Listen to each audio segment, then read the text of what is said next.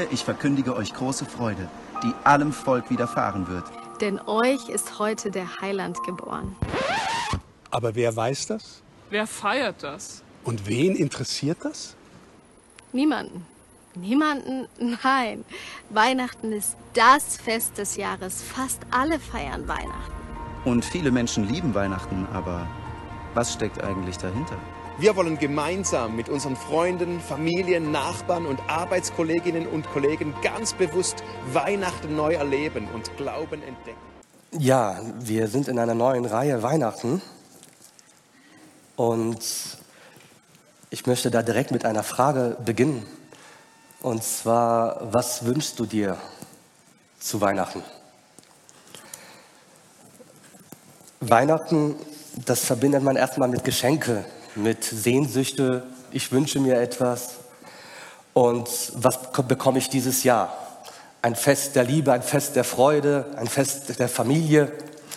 Das sind so die ersten Assoziationen, die wir mit Weihnachten haben, dass wir verbinden mit Geschenke, besonders wenn man vielleicht noch ein Kind ist.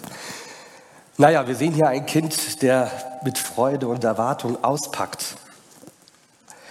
Und wir wissen noch nicht, was da drin ist in diesem Paket. In diesem, die Erwartung ist groß, vielleicht auch umso größer die Enttäuschung, wenn da irgendwie ein Mathebücher oder sowas drin ist. Äh, ja, lach erstmal, ne? Also, da sind irgendwie so ein Rollkragenpullover oder sowas mit ganz komischen Mustern. Naja. Ähm, ich habe mal so ein bisschen geguckt, was, äh, was sind denn so die größten Geschenke, was man sich wünscht. Jetzt vielleicht nicht nur aus Kinderperspektive, aber wir, die wir vielleicht etwas älter sind. Und hier sind so die Top Ten, sagen wir mal. Vielleicht findest du dich ja irgendwo wieder. Ich hätte nie im Leben gedacht, dass Geld auf Platz 1 ist. ist schon krass, ne? Also Geld, naja, ist jetzt nicht gerade so weihnachtlich romantisch. Aber wollen wir mal ehrlich sein, wenn man uns fragt, was wünschst du dir? Boah, ich habe alles ich brauche nichts, ja, okay, gib mir Geld. Das macht nie traurig. Man kann dann immer noch selber entscheiden, was man kauft. Und ja, und versteht mich jetzt bitte bloß nicht falsch. Vielleicht sagt jemand, ach Dennis, ich weiß schon, wo heute die Predigt hingeht. Das alles, was da steht, ist natürlich Sünde. Ja, das darf man sich nicht wünschen, das ist nicht von Gott. Und ähm, Weihnachten, klar, wir wünschen uns natürlich Gott, richtig? So ist das nicht gemeint, ganz langsam, okay? Ähm, natürlich, und das ist auch natürlich ganz normal, wer wünscht sich sowas nicht und wer braucht sowas nicht? Ein, ein Restaurantbesuch mit seiner Frau, Schokolade, da bin ich natürlich ganz vorne dabei.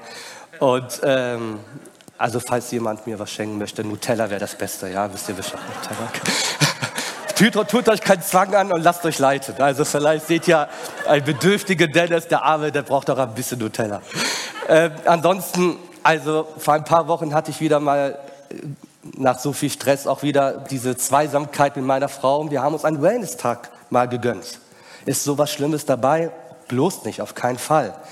Das sind alles wichtige Sachen und legitime Sachen, die wir brauchen. Und das ist so das, was man sich auch Weihnachten wünscht. Ich meine, wenn jemand dich fragt, was wünschst du dir zu Weihnachten und du sagst, eine doppelte Salbung vom Herrn, dann sagt er, okay, habe ich ein bisschen Schwierigkeiten, dir es zu schenken oder Erweckung oder sonst etwas. Ähm, da haben wir natürlich eine andere Adresse, wo wir hingehen können, weil was können wir jemandem schenken? Und in der Regel, wenn wir jemandem was schenken, gibt es auch so ein Limit. Ne? Also, dass man sagt, äh, je nachdem, wer mich fragt, was wünschst du dir? Und ich sage, ein zweites Auto wäre jetzt dran. Dann sagt man, so war das jetzt nicht gemeint. Also, wir gucken so, dass es so im 20, 30 Euro Bereich bleibt. Na, wir wollen auch nicht übertreiben. Wir lieben uns zwar alle, aber ey, sorry, die Familie ist groß. Okay. Ähm, also, wir haben hier so die Top 10 was man sich zu Weihnachten oft wünscht. Und ich habe so ein bisschen auch geguckt und da gibt es so eine Studie, ich weiß jetzt nicht, ob die stimmt, aber an, angeblich haben Psychologen festgestellt, dass wer früh anfängt zu dekorieren, glücklicher wird. Also man muss früh anfangen. Ich weiß nicht, wie eure, Sie sehen gerade eure Wohnung aus, habt ihr schon bestimmt, ne? Also wenn ich mich hier umschaue, mal hier und dort schon so, klar, Advent, wir sind ja schon heute beim zweiten Advent, also wir müssen langsam aufwachen, wer noch nicht eingekauft hat. Zweiter Advent, ey, die zweite Kerze muss heute brennen. Ja, das ist doch so. Also, äh, und als ich dann diese Studie gelesen habe, wer früher anfängt zu dekorieren, der ist glücklicher im Leben. Da kam endlich die Erleuchtung in mein Leben, warum ich jahrelang depressiv war. Jetzt weiß ich warum. Ich habe nicht dekoriert. Ey, ich, also vielleicht glaubt ihr mir nicht, aber ich bin vielleicht die letzten 32 Jahre, ich habe Weihnachten nie gefeiert. Ich habe Weihnachten nie gefeiert, weil ich halt in einer Umgebung aufgewachsen bin, wo man sagt, wir feiern kein Weihnachten. Begründung, erzähl's mal als zehnjährigen Kind, Weihnachten ist jeden Tag für uns. Wir haben immer Weihnachten. Da denkt ein Kind, ich hätte kein Problem damit, wenn ich jeden Tag Geschenke bekommen würde. Also gut, dann ist eben jeden Tag Weihnachten. Aber zu sagen, wir feiern kein Weihnachten, weil Weihnachten ist immer. Und deshalb kriegst du keine Geschenke. Yeah, das ist die Erklärung. Also gut, kann man sich auch leicht machen.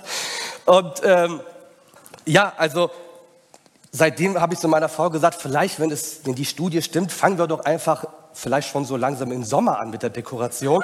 Dann haben wir sechs Monate Freude. Das ist doch die Freudequelle, die Deko. Das ist der Grund und die Ursache aller Freude. Nein, okay, Spaß beiseite. Nein, es hat ja auch wirklich, weil schaut euch das doch mal an. Ich meine, da, das, das macht doch mit einem was. Ich meine, diese Lichterketten ist alles so, so draußen kalt, drin warm, eine Kuscheldecke, einen heißen Tee, einen Kakao. Ist was Schlimmes dabei? Natürlich nicht. Also, und ich bin auch nicht hier vorne, um irgendwie zu sagen, um das weder stärker zu betonen, als es in Wahrheit ist. Und noch stehe ich hier vorne, um es irgendwie schlimmer zu machen, als es ist. Es ist, hat auch was mit Tradition zu tun, ist ein schönes Fest und warum nicht? Aber ich stehe heute Morgen hier vorne, um über jemanden zu sprechen, der, und deshalb ist ja auch der Grund, warum wir Weihnachten feiern, der heute Morgen hier ist und wir stark seine Gegenwart spüren können und dieser jemand, der ist hier, um uns mehr als das zu geben, was wir hier vorne lesen. Und der ist hier, um uns eine Sehnsucht zu erfüllen, die tief in unseren Herzen brennt. Auch wenn das alles schön und gut ist und auch wenn wir jetzt kaum erwarten können, Urlaubstage mit der Familie zu haben und uns schöne Tage zu gönnen, was alles wichtig und schön ist, Trotzdem glauben wir, dass es da mehr geben muss als nur das. Es muss mehr geben als die, äh, materielle Güter. Als, ähm, und auch wenn Familie doch so wichtig ist, ist, es, ist das alles? Gibt es da nicht mehr? Weil wollen wir doch mal ehrlich sein, ich spreche auch da von mir selber. Oft ist mein Herz leer. Und oft frage ich mich, war es das? Ist das alles? Irgendwie es war schön und dann auf einmal kommt wieder die Realität und wieder der Alltag und wieder der Stress, wo ich so denke, da fehlt mir irgendetwas. Es muss doch mehr geben als nur diese Geschenke, als nur dies und jenes und Reisen und wo jeder von uns hat Wünsche. Aber ich bin mir sicher, dass es in unserem Leben, in dir und in mir, da brennt eine leidenschaftliche Sehnsucht. Und heute Morgen möchte ich mit euch über diese Sehnsucht sprechen, die wir in der Welt sehen, die wir auf dem Arbeitsplatz sehen, die wir in den Schulen sehen, die wir jetzt besonders in dieser ganzen schweren Pandemie sehen und die du auch in deinem Herzen siehst und sag nicht, dass es nicht stimmt, weil der Schöpfer hat dich erschaffen und in deinem Herzen hat er etwas hineingelegt, was zu Gott schreit. Auch wenn dir nicht bewusst wird, dass es Gott ist, sage ich dir jetzt schon, dieser Puzzleteil, wenn du sagst, ah, da fehlt mir etwas, glaub mir, das Geschöpf, der Geschöpf, das Geschöpf schreit nach dem Schöpfer. Du kannst dir das nicht aussuchen, weil, es, weil du damit geboren bist. In deinem Herzen, solange du nicht die wahre Erfüllung kennengelernt hast, und die wahre Erfüllung ist eine Person und nicht eine Sache, wirst du in dein Leben nie wirklich glücklich sein, ohne natürlich jemanden zu nahe treten zu wollen. Wir sprechen heute von einer gewöhnlichen Frau. Also das letzte Mal habe ich hier über Jakob gesprochen, einen Mann, und ähm, war gut ein Monat her. Heute sprechen wir von einer Frau. Und doch gibt es zwischen Jakob und dieser Frau so viele Parallelen. Das hat mich selber verblüfft. Und es war, und ich bin mir sicher, dass du dich in dieser Frau dich heute bestimmt wiederfinden wirst. Und wollen wir gemeinsam dann direkt auch anfangen zu lesen. Und zwar in Johannes Kapitel 4. Es ist heute ein etwas längerer Bibeltext, ich weiß.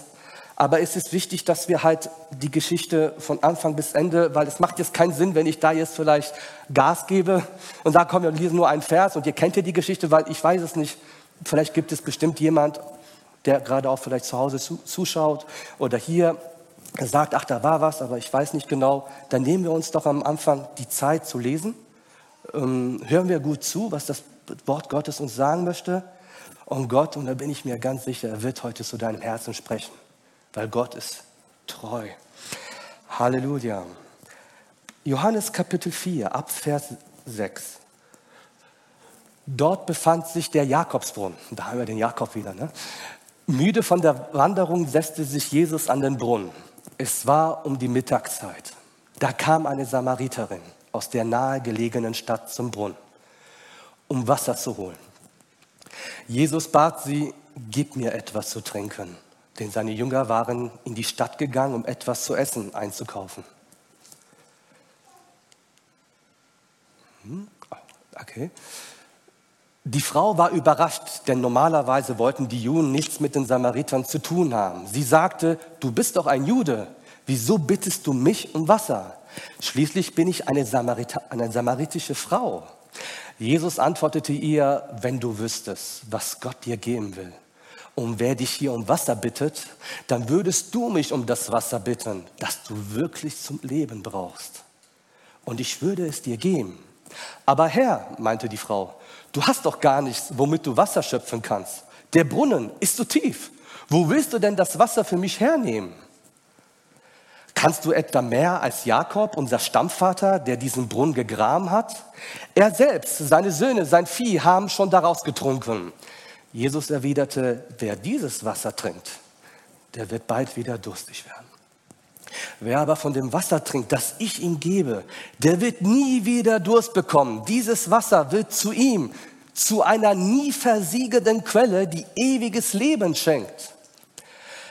Dann gib mir doch von diesem Wasser her, bat die Frau, damit ich nie mehr durstig bin und nicht immer wieder hierher kommen und Wasser holen muss.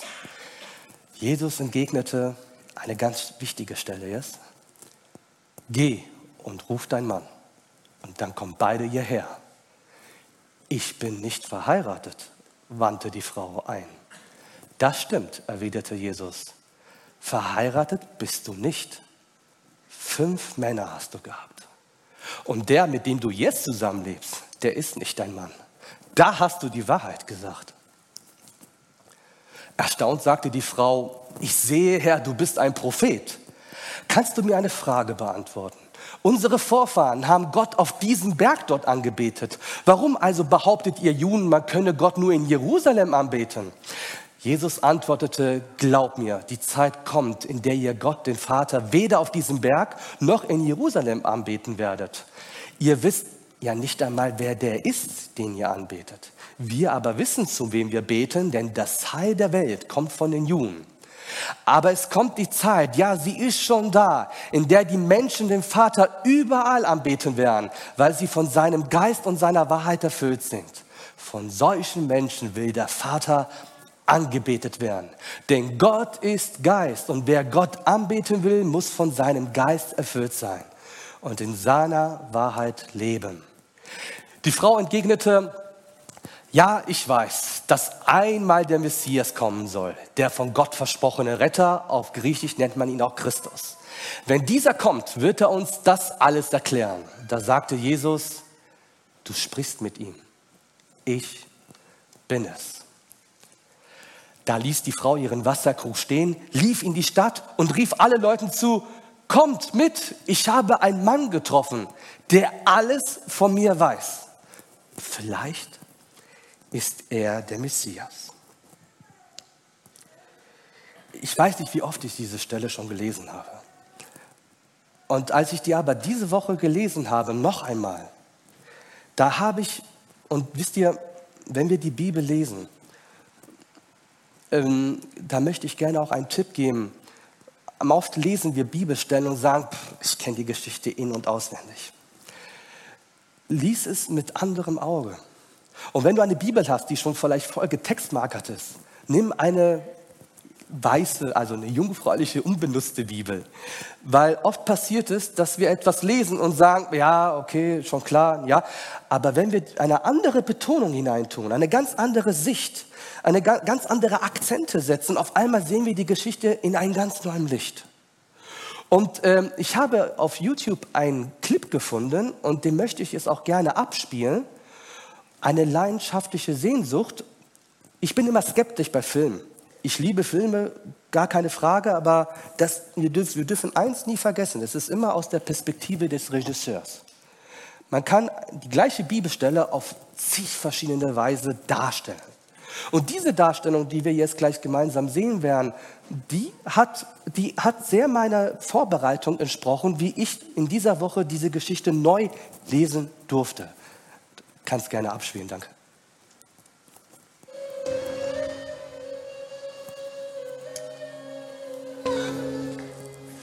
Da kam eine samaritische Frau zum Wasser holen.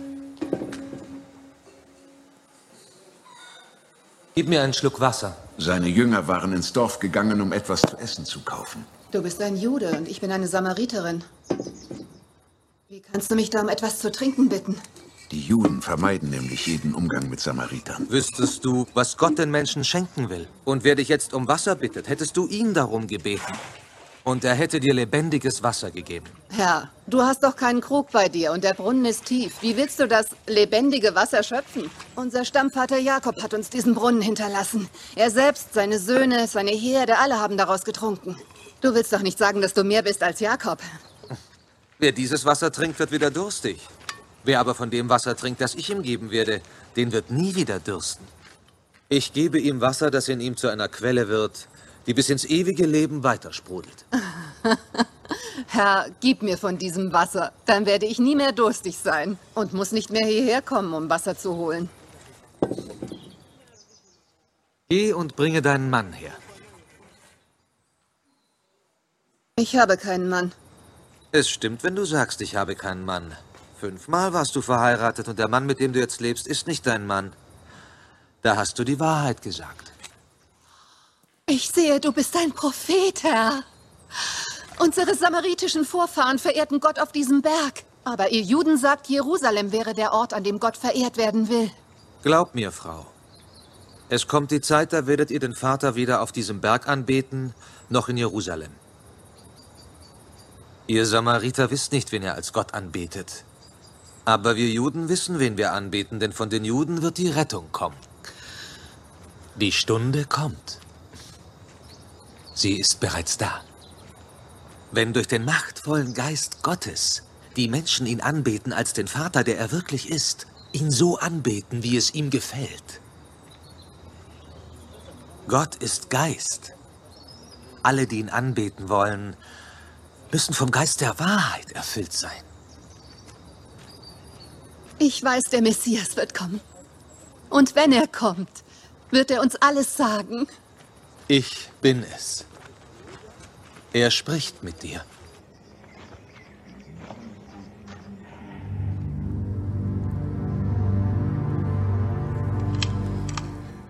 Ich bin es. Ich bin es. Er spricht mit dir. Wunderschön.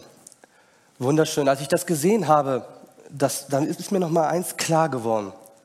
Das bekommen wir natürlich nicht, wenn wir die Bibel nur schnell, oberflächlich zwischendurch lesen. Und zwar, das ist natürlich nur eine Geschichte. Es sind nur Buchstaben, die wir lesen. Der Buchstabe, sagt Paulus, der tötet. Aber der Geist, der macht lebendig.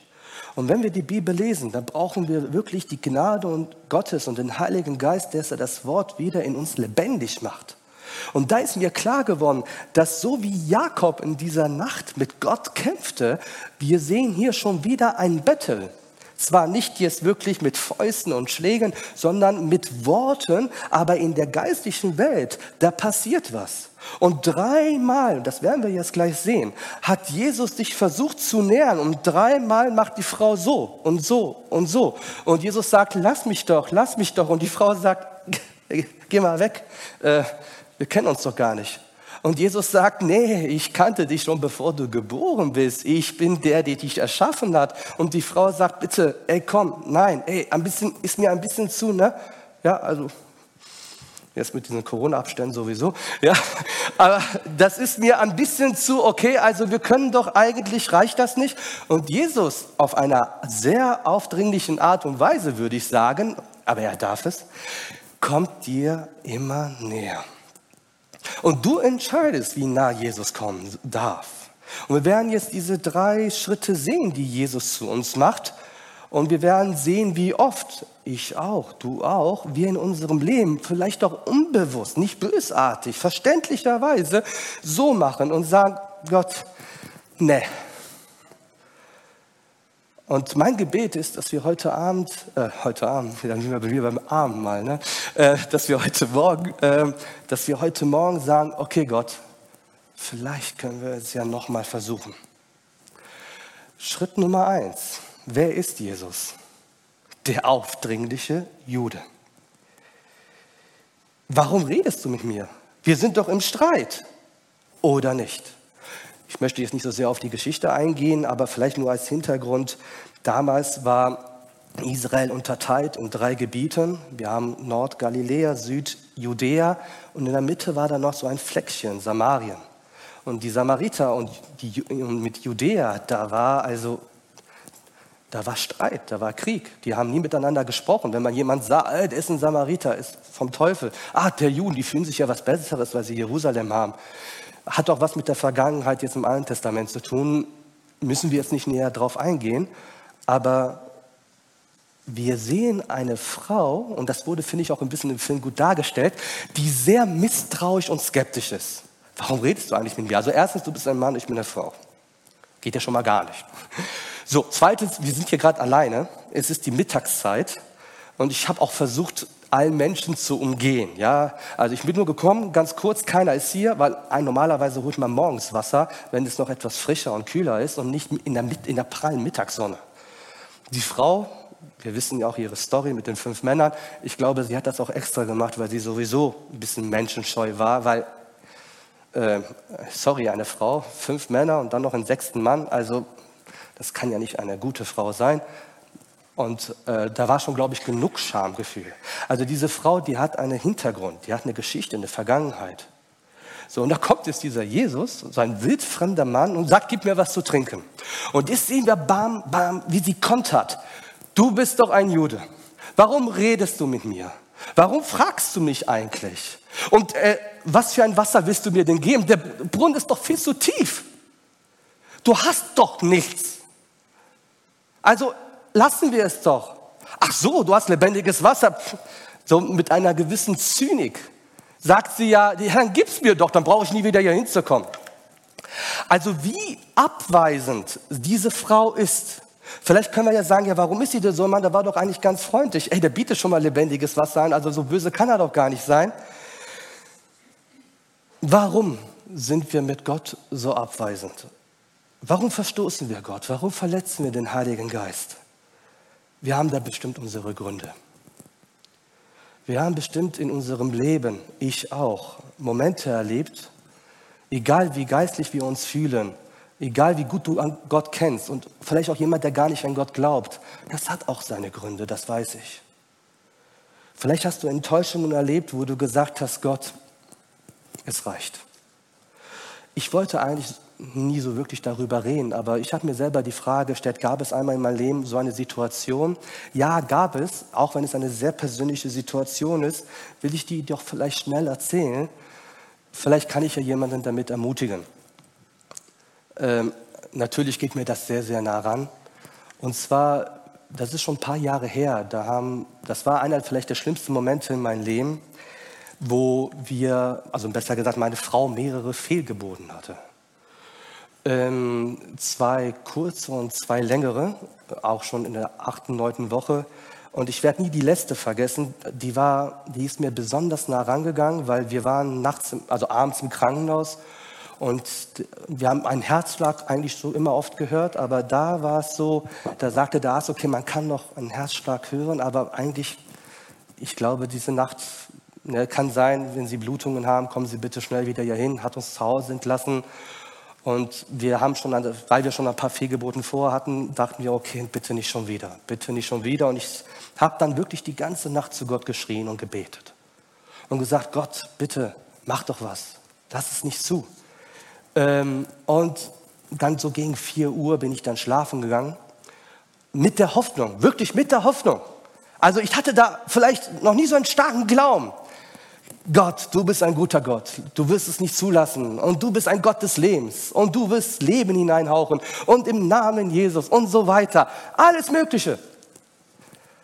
Und dann um 6 Uhr morgens ruft mich meine Frau. Ich gehe im Badezimmer. Ja, ohne weiter darauf einzugehen, hält sie das, ja, hält es in der Hand. Und da war ja, so ein Embryo, da war es natürlich, war es achte, neunte Woche, schnell im Krankenhaus und dann ein paar Wochen später eine Beerdigung. Und als ich, und ich werde diesen Moment nie vergessen, und einige wissen vielleicht, was ich meine, wenn du gebetet hast, wenn du geglaubt hast, dass Gott ein Wunder macht, und dann, du glaubst an einen Gott des Lebens, und eigentlich alles, was du siehst, ist der Tod. Und dann hörst du diese Stimme, die dir sagt, wo ist dein Gott jetzt? Wo ist dein Gott? Du hast alles getan. Du hast für Gott dies und das getan. Und jetzt? Dann irgendwann mal schließt du ab und verstehst dein Herz und sagst, es reicht. Ich mache gar nichts mehr. Und äh, knapp ein Jahr später, da war, haben wir wieder ein Kind erwartet. Und da irgendwie, man kann sagen, genau das Gegenteil. Auf einmal erlebst du etwas, und zwar wieder das Gleiche, aber wieder natürlich auch die Angst, bitte Gott, nicht schon wieder, nicht schon wieder. Weil man natürlich schon verbrannt ist, versteht ihr? Und, ähm, aber dann erlebst du, ich war auf der Arbeit, bekomme einen Anruf und da ruft das Krankenhaus an, ja, kommen Sie schnell hier hin, Ihre Frau ist, hatte Blutungen und ist im Krankenhaus. Und ich, total kalt, gefühlslos, er so wie diese Frau, zynisch. Irgendwann mal wird man ja auch so ein bisschen, okay, ich weiß Bescheid. Du hast mich. Es macht dir Spaß. Du siehst uns gerne leiden. Ja. Okay, ich fahre im Krankenhaus und schon, ich war schon vom, am schlimmsten drauf eingestellt. Ist ja schon fast Alltag. Eine Enttäuschung, eine Verletzung nach der anderen. Fahre ich im Krankenhaus, meine Frau da, hatte Blutungen, was denn sonst? Klar, das heißt ja nichts Gutes, das Kind ist tot. Schon wieder. Und dann war da der Doktor und ich habe dem Arzt gesagt, meine Frau lag da und ich sagte, naja, Hauptsache, meiner Frau geht's gut und meine Frau ist noch da. Der Doktor guckte mich an und sagte, äh, ich glaube, Herr Gattallo, Sie verstehen da was nicht. Äh, dem Kind geht's gut. Dem Kind geht's gut. Das Herz schlägt, sie hatte zwar Blutungen, und heute ist sie fünf Jahre alt und ich danke dem Herrn für Celeste, dass das gut gegangen ist, dass, dass die zweite Tochter und dann auch noch ein Jahr später die dritte Tochter. Da war ein bisschen vielleicht zu viel sehen. ähm, Herrn, ja. Das sind ähm, aber eins möchte ich trotzdem sagen. Und ähm, natürlich, wenn man sowas erlebt und jede, jede, jedes Paar, was es durchgemacht hat, weiß es. Äh, meine Frau und ich konnten auch gesegneterweise auch mit vielen unter vier Augen darüber reden, in Seelsorge und so. Aber eins möchte ich jedem sagen, der Tod hat nicht das letzte Wort. Der Tod hat nicht das letzte Wort. Ähm, es ist bei uns so ausgegangen, aber wisst ihr, das bringt dich auf einer höheren geistlichen Ebene, dass du sagst, Gott, du hast es mir gegeben, du hast es mir genommen. Nackt bin ich auf die Welt gekommen und nackt werde ich wieder gehen. Und da merken wir, wie klein wir sind. Und da merken wir, wie groß Gott ist. Und da merken wir, dass nicht mein Wille geschehe, sondern sein Wille geschehe. Und wisst ihr, bis zu dieser Zeit war ich ein Typ, der immer gesagt hat, knallhart und vielleicht kalt zu gewissen Menschen oder Jugendlichen in der Seelsorge, wer bittet, dem wird gegeben und du hast nicht genug Glaube gehabt. Und jetzt plötzlich kommen dann einige zu mir und sagen, ja Dennis, hast nicht genug Glaube gehabt. Und wenn dann natürlich solche Menschen kommen, willst du erstmal lieber so eine draufhauen. So. dann sagst du, ah, hey, du, also Gott hat dir bestimmt Gaben gegeben, aber des Trostes und der Ermutigung solltest du dir vielleicht mal überlegen. Also, wo du sagst, ey, vielleicht am besten gar nichts sagen, wäre auch mal intelligent. Aber wenn dann natürlich Menschen zu meiner Frau kommen und sagen, ja, ihr seid noch jung, so, ne, können doch ein nächstes Kind machen.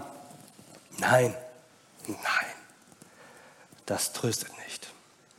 Aber das, was tröstet, ist einfach zu sagen, ich weiß nicht wieso, ich weiß nicht weshalb, ich kann es nicht erklären, aber eins weiß ich, ich weiß, dass mein Erlöser lebt.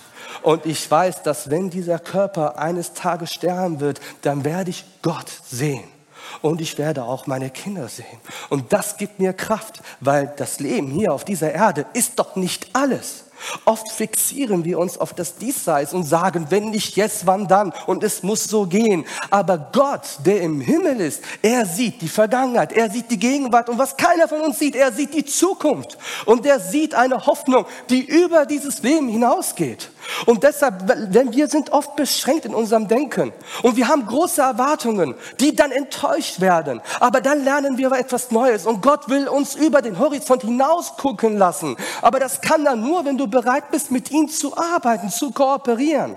Wenn du dich aber verschließt wie diese Frau und sagst, Gott, ähm, ja, Gott, du kannst es doch sowieso nicht, ach, lassen wir es. Und wir haben es doch so oft probiert. Dann lässt du Gott gar nicht an dich heran weil du Angst hast, wieder verletzt zu werden. Aber das ist der größte Fehler, den du machen kannst. Verschließ dich nicht, Jesus.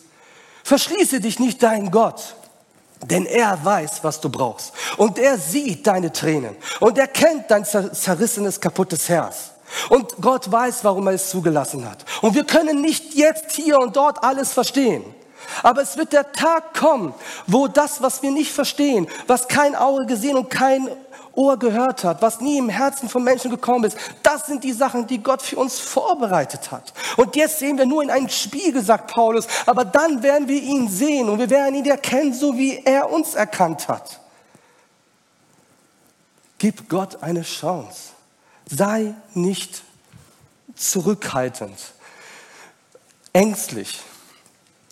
Jesus sagt, gib mir zu trinken. Und die Frau sagt, warum? Was willst du von mir? Lass mich in Ruhe. Und Jesus sagt, ach, wenn du doch nur wüsstest, wenn du doch nur wüsstest, lieber Zuhörer, liebe Zuhörerin und die, die zu Hause schauen, wenn du wüsstest, wenn du doch nur wüsstest, wie gut Gott ist. Die Bibel sagt, schmeckt und seht, wie gut der Herr ist. Probiert es aus, kostet. Du musst ja nicht alles auf einmal essen, aber mach doch eine Kostprobe. Gib doch Jesus einfach mal die Gelegenheit, dein Herz wieder zu heilen. Er kann und er wird deine Sehnsucht stillen, aber du musst dein Herz öffnen. Ich gebe dir etwas anderes. Nicht dieses Wasser. Nicht dieses Wasser. Hör auf, aus diesem Wasser zu trinken. Wie oft hast du getrunken und, und, sag die Wahrheit. Was hat es gebracht? Nichts. Nichts. Im Gegenteil, wir werden trauriger, wir werden depressiver und enttäuschter und wir trinken immer wieder wie eine Sucht. Ja, wie eine Sucht, sagt Gott. Es sind da Götzen in unser Leben und wir tun es uns immer wieder an und immer wieder an. Ich auch. Ich auch. Und Gott sagt, mein Volk hat zwei Sünden begangen. Die erste Sünde, die hat mich, das lebendige Wasser, verlassen. Die zweite Sünde, die graben sich neue Zisternen aus, die kein Wasser haben. Zisternen, die haben kein Wasser. Aber wir gehen immer wieder zu unseren alten Götzen und trinken aus der Welt und aus dem Fleisch und vom Teufel. Und Gott sagt, ich bin das lebendige Wasser. Ich bin das lebendige Wasser. Ich bin dein Gott. Ich bin der eifersüchtige Ehemann. Ich liebe dich. Ich bin für dich gestorben. Warum verlässt du mich? Was habe ich denn getan? Warum gibst du mir die Schuld? War ich dir untreu? War ich nie da? Ich war doch immer bei dir. Habe ich dir nicht das Leben geschenkt? Alles, was du hast, wen hast du es zu verdanken? Dem? Ich habe es dir gegeben. Ich habe dich erschaffen. Ich bin für dich am Kreuz gegangen. Warum verlässt du mich? Warum bist du sauer auf Gott? Gott hat nichts Falsches getan. Beschuldige nicht Gott. Sind es doch nicht eher unsere Sünden, die eine Mauer gebaut haben zwischen uns und Gott? Sind es nicht wir, die wir Gott verlassen haben? Auch wenn wir untreu sind, Gott ist immer treu geblieben. Gott ist dir immer treu geblieben. Ja, er liebt dich immer noch. Er liebt dich immer noch und er wartet auf dich. Zweiter, zweiter Versuch. Der zweite Versuch, und zwar, jetzt versteht langsam die Frau, vielleicht ist Jesus ja mehr als nur ein aufdringlicher fremder Mensch. Jetzt, wo die Frau sich langsam reinlässt, okay, okay, wir probieren es. Wir probieren es. Dann gib mir dieses Wasser. Und jetzt kommt nicht Gott und sagt, wow, endlich, danke, hier hast du es, tschüss. Hätte er machen können. Aber Gott sagt, Moment, du lässt dich schon mal auf mich ein. Und Gott will uns unsere Sehnsucht stillen. Aber Moment, da, Gott sieht ja, wenn wir es ernst meinen oder nicht. Oft, oft manchmal, wenn wir mit jemandem über Gott reden, dann sagen ja irgendwann mal die Menschen, oder vielleicht sagst du auch, okay, hört sich alles ganz gut an. Ja, wo ist er denn? Probieren wir es aus. Ja, seht ihr, habe ich doch gesagt, es passiert nichts. Weil du eine falsche Herzenshaltung hast. Mit solchen Menschen kann Gott nicht arbeiten. Wo Stolz und Hochmut ist, wo, wo wir sagen, ja Gott, dann komm doch. Wenn dann diese Haltung ist, so nach dem Motto wie Fast Food, mal so eben schnell, so ich gehe kurz einmal reinfahren, da wieder raus, weil ich habe viel zu tun. Also als ob Gott sich unserem Terminkalender anpassen hat. Nein, nein, das macht Gott nicht. Wenn, dann geht es nach Gottes Spielregeln. Gott ist bereit, er ist da. Aber wir dürfen nie vergessen, er ist immer noch Gott. Und er sitzt auf dem Thron.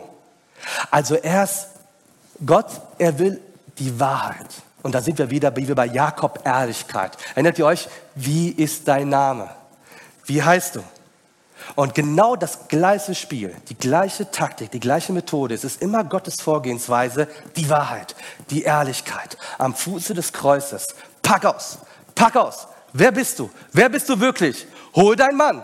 Warum spricht hier Jesus ausgerechnet über Männer? Ey, das ist das Letzte, was die Frau hören wollte. Ey, bitte mach doch jetzt nicht dieses Thema auf. Wir reden über Wasser, du kommst mit Ehemann. Und da sehen wir die Frau, die sagt, ich habe keinen Mann. Ich habe keinen Mann. Und eigentlich hätte Jesus sagen müssen, du Lügnerin, mach da aber nicht. Mach da nicht. Er macht genau das Gegenteil. Er sagt, du hast die Wahrheit gesagt. Wir wissen aber, es war so eine halbe Wahrheit. Es war eher so ein äh, Themawechsel. Jesus sagt, du hast fünf Männer gehabt und jedes Mal hat es nicht geklappt. Jedes Mal hat es nicht geklappt. Was hat dir der erste Mann angetan? Was ist beim zweiten Mal passiert? Was ist beim dritten schiefgelaufen? Und dann noch der vierte und dann noch der fünfte. Und jetzt können wir natürlich leicht mit dem Finger auf die Frau zeigen und sagen, äh, ja, was ist das jetzt? Wollte sie sich nur vergnügen? Wollte sie nur Spaß haben? Ging es bei ihr nur um Sexualität? Wir wissen es nicht. Aber lass uns nie Menschen verurteilen. Vielleicht, und das ist das, was manchmal sehen wir Menschen nur das Äußere. Jesus sieht das Innere. Diese Frau hatte Durst. Die hatte Durst nach Anerkennung, nach Liebe. Und sie hat es nie bekommen. Vielleicht wurde sie nur ausgenutzt. Und in ihr war ein Schrei, was keiner dieser fünf Männer gesehen hat. Und der sechste Mann den hat sie so viel Angst gehabt, jetzt reicht, weißt du was, wir können eine Partnerschaft haben, aber heiraten, ne, bloß nicht. Äh, nicht schon wieder, ey, komm, ich habe schon fünfmal erlebt, lass uns zusammenleben, aber jeder geht so irgendwie seinen Weg und irgendwo, ja, sind wir zusammen, irgendwie auch nein. Keine feste Beziehung, keine feste Bindung. Auch wenn ich weiß, dass Gott das nicht will, weil Gott ist nicht für eine Partnerschaft, Gott ist für eine Ehe. Das ist ganz, ganz wichtig. Aber diese Frau sagt nein, ich will keine feste Beziehung, weil ich will nicht schon wieder verletzt werden. Und Jesus hat diese Verletzung gesehen und hat die Frau ernst genommen und hat gesagt, okay, da hat nicht geklappt, da hat nicht geklappt, da hat nicht geklappt, da nicht geklappt. Und wisst ihr, wer ich bin? Jesus sagt, ich bin der siebte Ehemann. Ich bin der siebte Mann. Und eins kann ich dir sagen, bei mir wird es klappen. Bei mir wird es klappen, denn sieben ist die vollkommene Zahl. Gib doch Jesus eine Chance. Du hast es mit sechs verschiedenen Männern probiert. Und jetzt gerade beim sechsten, da willst du erst gar nicht erst heiraten. Aber der siebte Mann, Jesus, er sagt, ich kenne dich du hast, ich kenne deine Vergangenheit. Und da ist die Frau schockiert und merkt, und merkt, oh, der ist ein Prophet. Der ist ein Prophet, hier kann ich nicht spielen. Und zum Schluss, meine Lieben, da sehen wir Jesus, der Erlöser. Jesus, der Erlöser, da geht Jesus einen Schritt näher und sagt, ich bin es. Und er redet über etwas, was nur Gott erfüllen kann, und zwar die Anbetung. Die Anbetung, meine Lieben, das ist der Schritt, wo wir in einer Intimität mit Jesus reingehen, wo wir sagen, okay Gott, ich packe aus. Weil diese Frau, und das ist jetzt ganz, ganz tief, die war auf der Suche nicht nach Männern in Wahrheit, sondern nach Gott. Woher wissen wir das? Die sagte, wo kann ich Gott finden? Hier in Samarien muss ich nach Jerusalem und Gott sagt, du musst nirgendwo. Du musst nirgendwo. Wir, wo wir sind, hier bin ich, hier bist du. Das reicht. Das reicht. Du musst nicht nach Samarien, du musst nicht auf diesen Berg und du musst auch nicht nach Jerusalem. Aber das, was du eins, nur einzig und allein musst, ist, bete mich an. Bete mich an, weil ich suche solche Anbeter. Gott sucht dich. Und erst wenn du Gott die Tür aufmachst, dann wird deine Sehnsucht gestillt. Diese leidenschaftliche Sehnsucht. Zum Abschluss eine letzte Frage. Wer ist Jesus für dich? Wer ist Jesus für dich? Ist er nur ein aufdringlicher Jude? Oder sagst du, okay, der ist ein Prophet, er kennt mich? Oder ist Jesus dein persönlicher Erlöser? Der, der sagt, ich bin es. Du redest gerade mit ihm. Ich bin es. Wollen wir zum Abschluss kurz unsere Augen schließen? Ich möchte gerne zum Abschluss noch ein Gebet sprechen. Halleluja. Lieber Zuhörer, Jesus ist hier. Er ist hier in diesem Raum, er ist unten im Raum, er ist auch bei dir zu Hause. Und er allein ist die wahre Antwort auf all deine Sehnsüchte. Nichts und niemand kann dein leeres Herz und deine enttäuschten innere Sehnsüchte erfüllen. Lass nicht zu, dass Jesus an dir vorbeigeht. Er ist nicht nur ein aufdringlicher Jude oder ein Prophet, er ist mehr. Er ist dein Erlöser. Er ist die Antwort auf deine Sehnsucht. Sag Yes zu Jesus, wie sehr du ihn liebst. Sprich mit ihm und sag ihm, ja Gott, ich brauche dich. Ich brauche dich. Vergib mir meine Schuld. Vergib mir, wo ich andere Quellen gesucht habe, andere Zisternen ausgegraben habe. Aber du bist das Wasser des Lebens, Jesus. Oh Jesus, ich brauche dich. Jesus, stille meine Sehnsucht. Ich habe Hunger und Durst nach dir. Mein Herz verlangt dich. Ich will mit dir neu anfangen. Ich will dir mein Herz öffnen und dir eine Chance geben, dass du dich ganz neu in mein Leben erweist. Ja, ich wurde oft verletzt und enttäuscht. Und ich habe in meinem Leben so viel ausprobiert, aber Gott, nichts kann mein Herz wirklich glücklich machen und meine inneren Sehnsüchte erfüllen. Gott, komm jetzt in mein Leben und mach aus mir dein Kind. Vergib mir meine Schuld. Vergib mir, wo ich dich enttäuscht habe. Ich möchte ab hier, heute, ab jetzt mit dir neu anfangen und dir mein ganzes Leben geben, denn du bist mein Gott. Du bist mein Erlöser. Du bist mein Herr. Und ich liebe dich, weil du mich zuerst geliebt hast. Ich danke dir, Gott. Gepriesen sei dein Name, jetzt und in aller Ewigkeit. Amen.